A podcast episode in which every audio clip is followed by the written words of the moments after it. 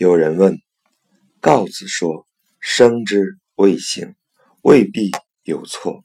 孟子为何要否定他呢？”先生说：“生固然是性，然而告子只认识了一个方面，不知道性的本质。如果知道性的本质，这么说也不错。”孟子也说：“形色天性也。”这也是针对气而说的。先生又说：“但凡是一个人信口说的、随意做的，都说这是依照我的心性而为，这就是所谓生之谓性。然而这样做会有许多过错。如果知道性的本质，依照自己的良知去说。”去做，便自然得当。然而，良知也只是依靠嘴巴来说，身体来行，又怎能撇开气？另外有个东西去说去行呢？所以，程颐先生说：“论性不论气，不备；论气不论性，不明。气。”既是性，性即是气，只是必须明白性的本质方可。先生又说：“诸位用功，切不可揠苗助长。天资卓著的人极少，为学之人没有一步登天成为圣人的道理，在起起伏伏、进进退退之间。”才是功夫的次序，不能因为我前些日子用功了，今天却不管用，就故作一副没有破绽的样子，这就是揠苗助长，连以前的功夫都被败坏了，这不是小的过错。好比走路的人摔了一跤，爬起来便走。不要欺骗别人，装出一副没有跌倒过的样子。诸位，只要时常怀揣着避世而内心没有忧虑，不被人赏识，内心也没有烦闷的心态，按照良知切实用功，无论他人讥笑也好，诽谤也罢，不管别人赞誉也好，辱骂也罢。任凭功夫有进有退，只是坚持自己致良知的心念不停息，久而久之，自然会感到有力，自然能够不为外物所动。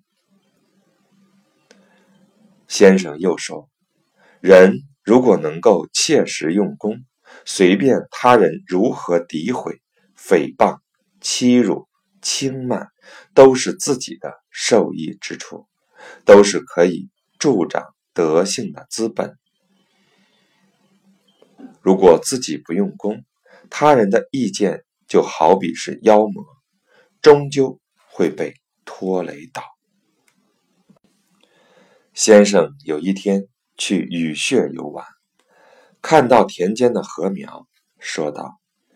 这么短的时间，又长得如此高了。一旁的范兆期说：“这是因为禾苗有根，做学问如果能够自己种下根，也不怕学问没有进步。”先生说：“人又怎么会没有根呢？良知就是人天生的灵魂，自然生生不息。”只是被私意牵累，将这个根极害蒙蔽了，不能生发出来罢了。一位学友时常容易生气，指责别人。先生警告他说：“做学问必须反求诸己，如果只是指责别人，就只看到他人的不是。”看不到自己的过错，如果能够反省自己，便能看到自己许多做的不到位的地方，哪有空指责别人呢？舜之所以能感化象的傲慢，关键在于不去理会象的不是。如果舜只是想要纠正象的奸恶，就只会看到象的许多不是了。象是个傲慢的人，肯定不会服气，又怎能感化得了呢？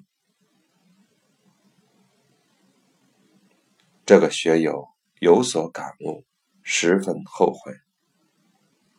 先生说：“你今后不要去议论他人的是非，但凡当你想要指责别人的时候，就把它。”当做一个大的私意，只有克服掉才行。先生说：“凡是朋友间论辩，纵使有人显得浅陋粗疏，或者想要标榜自己的才智，犯了这些毛病，也应当对症下药，不能因此怀有鄙夷之心。”鄙视朋友不是君子与人为善的心地。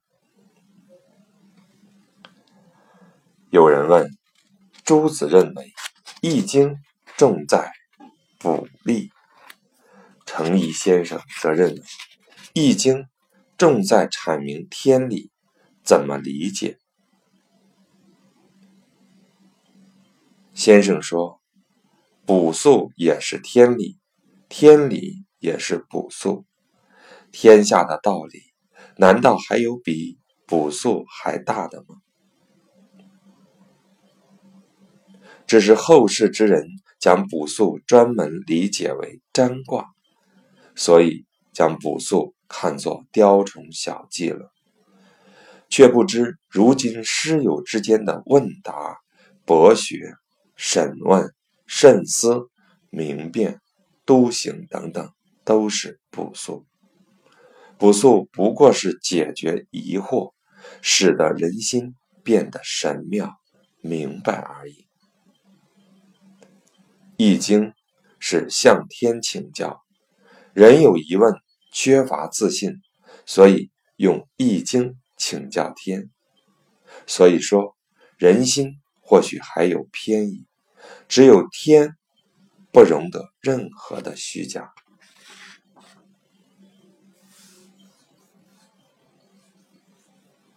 黄冕之问，《论语》有言：“没有绝对的肯定，也没有决定对的否定，符合意即可。”难道每件事都要如此吗？先生说：“当然，每件事都要如此，只是必须先认识到宗旨才行。义就是良知，知道良知就是宗旨，才不会。”执着，好比接受别人的馈赠，有的今天可以接受，而其他时间不能接受；也有今天不能接受，而其他时间可以接受的。如果你执着于今天可以接受，就接受所有的馈赠；执着于今天不能接受，就拒绝一切馈赠。这就是是和默，就不是良知的本体，怎么能叫做义呢？以下内容是由弟子黄醒曾所录。有人问：“思无邪”一句话怎么能够涵盖诗三百篇的意义呢？先生说。何止可以涵盖诗三百篇，六经只此一句话也可概括，以至于从古至今天下圣贤的话，思无邪一句话也能概括。此外还能有什么可说的？这是一个一了百了的功夫。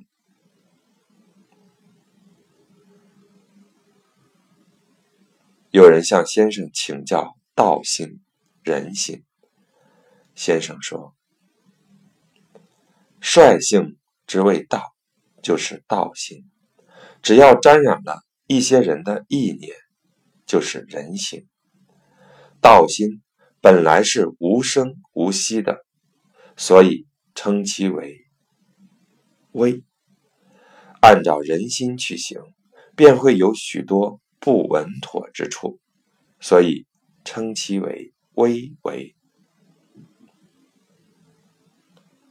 有人问，《论语》说：“中人以下不可以与上。”资质愚钝的人与他讲高深的学问都无法进步，何况不给他们讲呢？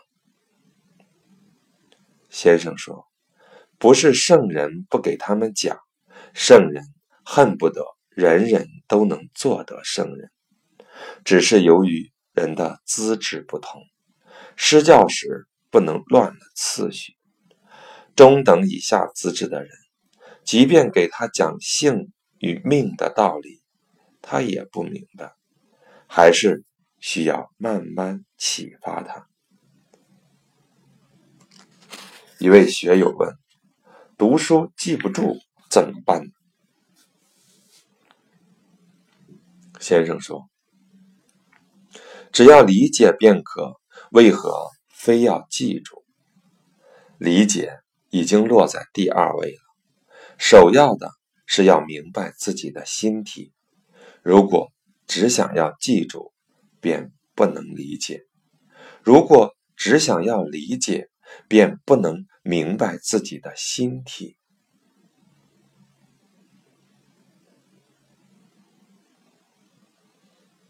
有人问孔子说：“逝者如斯，是不是说自己心性生动活泼呢？”先生说：“是的，只要时时刻刻用致良知的功夫，才能使得心性活泼，才能使得心性如川水一样。如果有片刻间断，就与天地不一致。”这是学问的最高境界，圣人也不过如此。有人向先生请教《论语》中“治世仁人”一节，先生说：“只是因为世人都将自己的身家性命看得太重了，不问是否应当赴死。”都想保全自己的性命，却把天理给丢了。忍心残害天理，还有什么事做不出来呢？如果违背了天理，与禽兽有什么区别？即便苟且偷生千百年，也不过是做了个千百年的禽兽。为学之人。在此处必须看得明白，比干、龙逢，只因为他们看得明白，所以能够做到他的为人之本。有人问，《论语》中记载叔孙五叔诋毁孔子，大圣人为何也免不了？被诽谤呢？先生说，诽谤都从外面来，即便是圣人，又怎能避免？人贵在自我修养。如果自己实实在在是个圣贤，纵然他人都非诽谤他，也没什么损害。好比乌云遮住了太阳。又怎能损害太阳的光明呢？如果自己只是做出个恭敬端庄的样貌，内心却没有任何坚定的意志，纵然没有一个人诽谤他，内心的恶念终究会有一天爆发出来。所以孟子说：“想保全声誉，却遭到诽谤，在预料不到的时候反而受到称誉、毁誉，都是外在的，如何能避免？只要加强自身的修养即可。刘君亮要去山中静坐，先生说：“你如果只是以厌弃外物之心去求静，反而会养成骄奢懒惰的习气。如果你不厌弃外物，又在静中存养。”倒是挺好的。王汝中和黄醒增陪着先生，先生拿着扇子说：“你们也用扇子吧。”黄醒增站起来说：“学生不敢。”先生说：“圣人的学问不是这样拘束痛苦的，不是要装作。”道学家的样子，王汝中说：“这从《论语》中‘仲尼与曾点言志’一节便大概可以看到。”先生说：“是的，从这章来看，圣人是何等的宽宏包容的气象。”老师问学生们的志向，子路冉有。公西华三人都正颜色、整仪容，认真回答。到了曾点，却飘飘然，全然不把三人放在眼里，独自谈起色来。这是怎样的狂态？他谈到志向时，又不针对老师的问题，满口狂言。要是换做程颐，恐怕。早就责骂他了，孔子却称许他，这是怎样的气象？圣人教人，并非束缚人，使得人人做的一样，而是对狂放不羁的人，要在其狂处成就他；对洁身自好的人，要在其捐处成就他。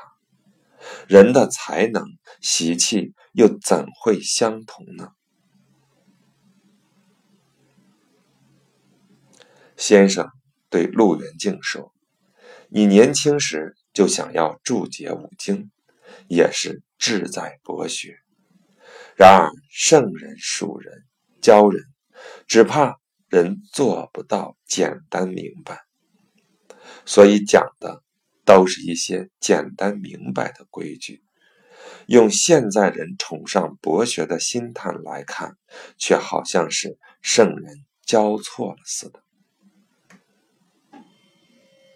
先生说，孔子从来没有自己不知道还乱写的，颜回对自己做不好的地方也没有不知道的，这就是圣学。真正的脉络。何挺仁、黄洪刚、李洪、王基、钱德洪等人陪同先生。先生看着大家说：“你们的学问没有进步，原因只是没有立志。”李红站起来回答：“我愿意立志。”先生说。也不能说你没有立志，只是你立的不是一定要做圣人的志向罢了。李红回答说：“我愿意立一定要做圣人的志向。”先生说：“你如果真的有做圣人的志向，在致良知时，就一定会竭尽全力。”如果良知上还留有别的私心杂念，就不是一定要做圣人的志向了。钱德洪刚听完时，心中不服，听到这里，不禁浑身是汗。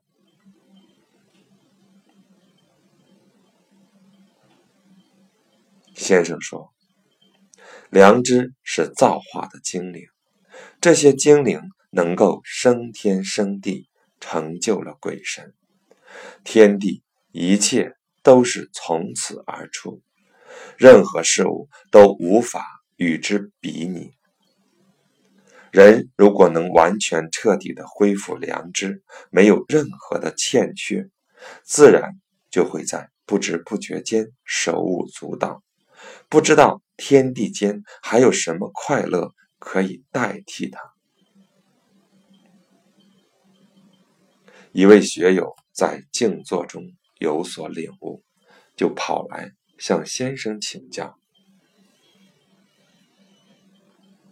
先生回答说：“我过去在滁州时，看到学生们大多注重口耳间的知识理解，争辩同意，没有什么收获，所以姑且教他们静坐。他们很快就能看到一些道理的大概，短时间内收获不错，久而久之，却渐渐有喜静厌动，沦入。”枯槁的毛病，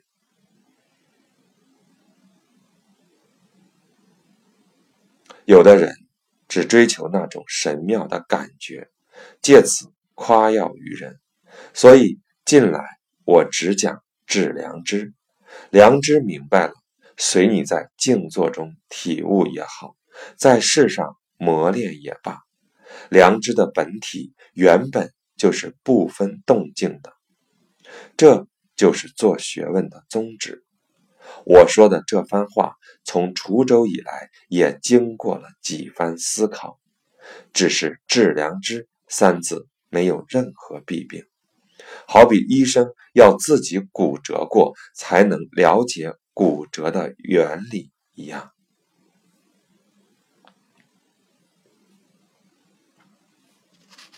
一位学友问：“下功夫？”想让良知不间断，但是在应付事物时，却又觉得良知照管不到。如果在事情上周旋，又感觉不到良知了，如何是好？先生说：“这只是对良知认识不够真切，还存在内与外的区分。我的功夫不能以求速之心去做。”知道致良知的宗旨，踏踏实实用功，自然会体察明澈。到了那一步，自然将内与外的区分给忘记了，又何愁心与事不能合一呢？先生又说：“功夫不能透彻良知的真谛，怎能使它充实光大呢？”如果想要透悟，不是靠你的聪明才智去掌握许多知识，而是要将心中的渣滓化去，使得心中没有丝毫沾染与滞留才行。先生说：“天命之谓性，就天命就是本性；率性之谓道，本性。”就是天道，修道之谓教，天道就是教化。有人问，为何说天道就是教化？先生说，天道就是良知，良知本是完完全全的，是就是是，非就是非，是非只依此来判断，更不会有差错。这良知就是你的名师。有人问：“中庸里不稳不笃说的是本体，戒慎戒恐说的是功夫吗？”先生说：“这里必须相信本体原来就是不稳不笃的，也原来就是戒慎恐惧的。”戒慎恐惧，并不是在不闻不睹中再加一些什么。想明白时，即便说戒慎恐惧是本体，不闻不睹是功夫，也没错。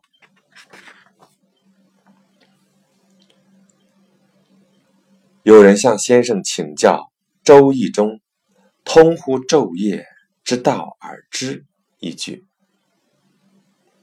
先生说：“良知原本就知道昼夜。”那人又问：“人熟睡时，良知就不知道了？”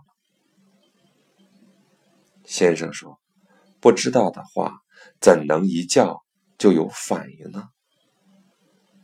那人又问：“既然良知常知，为何还有熟睡的时候呢？”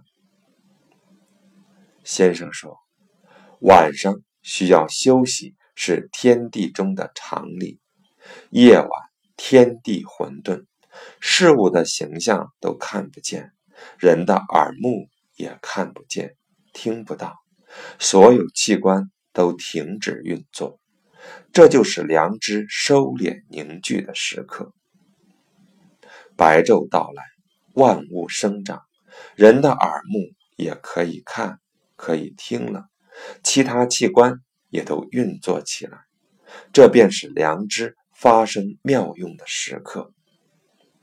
由此可见，人心与天地原本就是一体的。所以孟子说：“上下与天地同流。”如今的人不会休息，夜间不是昏睡，就是胡思乱想，做噩梦。那人们。睡觉时如何下功夫呢？先生说：“知道白天就通晓夜晚了。白天的良知畅行无阻，夜间的良知收敛凝聚。有梦就是先兆。”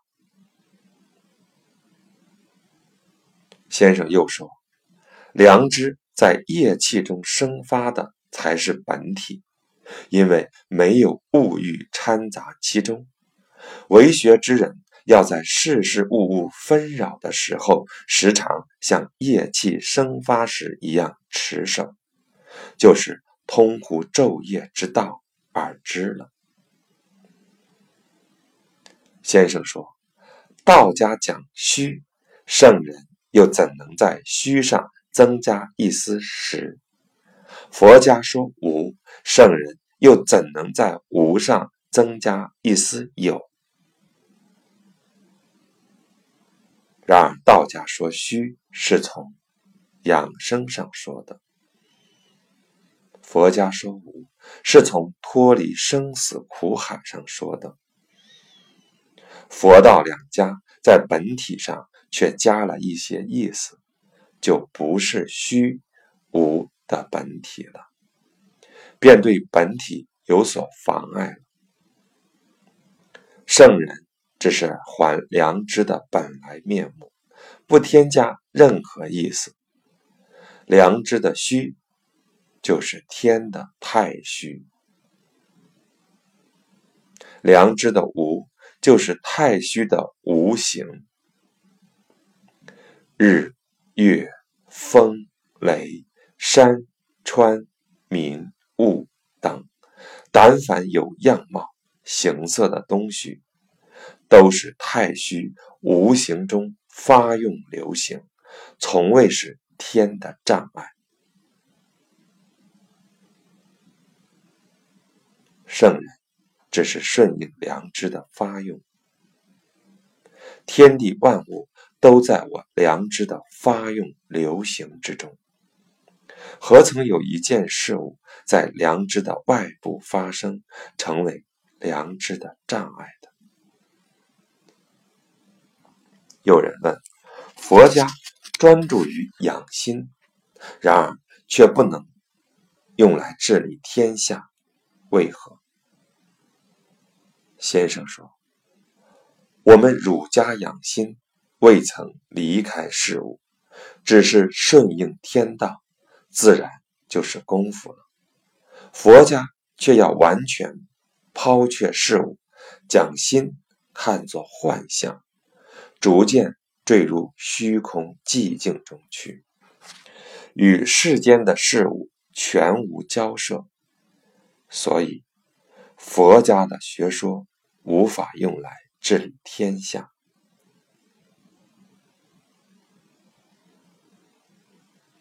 有人问到异端，先生说：“与普通老百姓相同的叫做同德，与普通老百姓相异的叫做异端。”